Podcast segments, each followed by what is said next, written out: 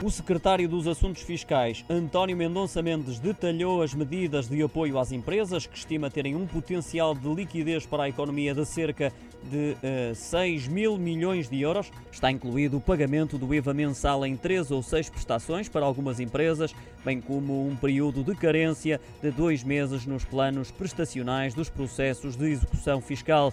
Mendonça Mendes explicou que se mantém a entrega do IVA trimestral para todas as empresas e para todos os trabalhadores independentes a prestações de três ou seis mensalidades sem juros. No que diz respeito ao IVA mensal, passa a ser possível que até junho todas as empresas do setor da restauração, do alojamento e da cultura, bem como todas as pequenas e médias empresas com uma quebra de faturação superior a 25% no ano passado, possam entregar o IVA mensal em três ou seis prestações. Outra medida já utilizada no passado é permitir que todas estas empresas que tenham quebras de faturação superior a 25% possam entregar entre março e junho as retenções na fonte do IRS em três ou seis prestações sem qualquer acréscimo de juros. A medida aplica-se também às retenções na fonte de IRC que podem ser entregues na mesma modalidade. Relativamente aos pagamentos por conta de IRS, Mendonça Mendes explicou que todas as pequenas e médias empresas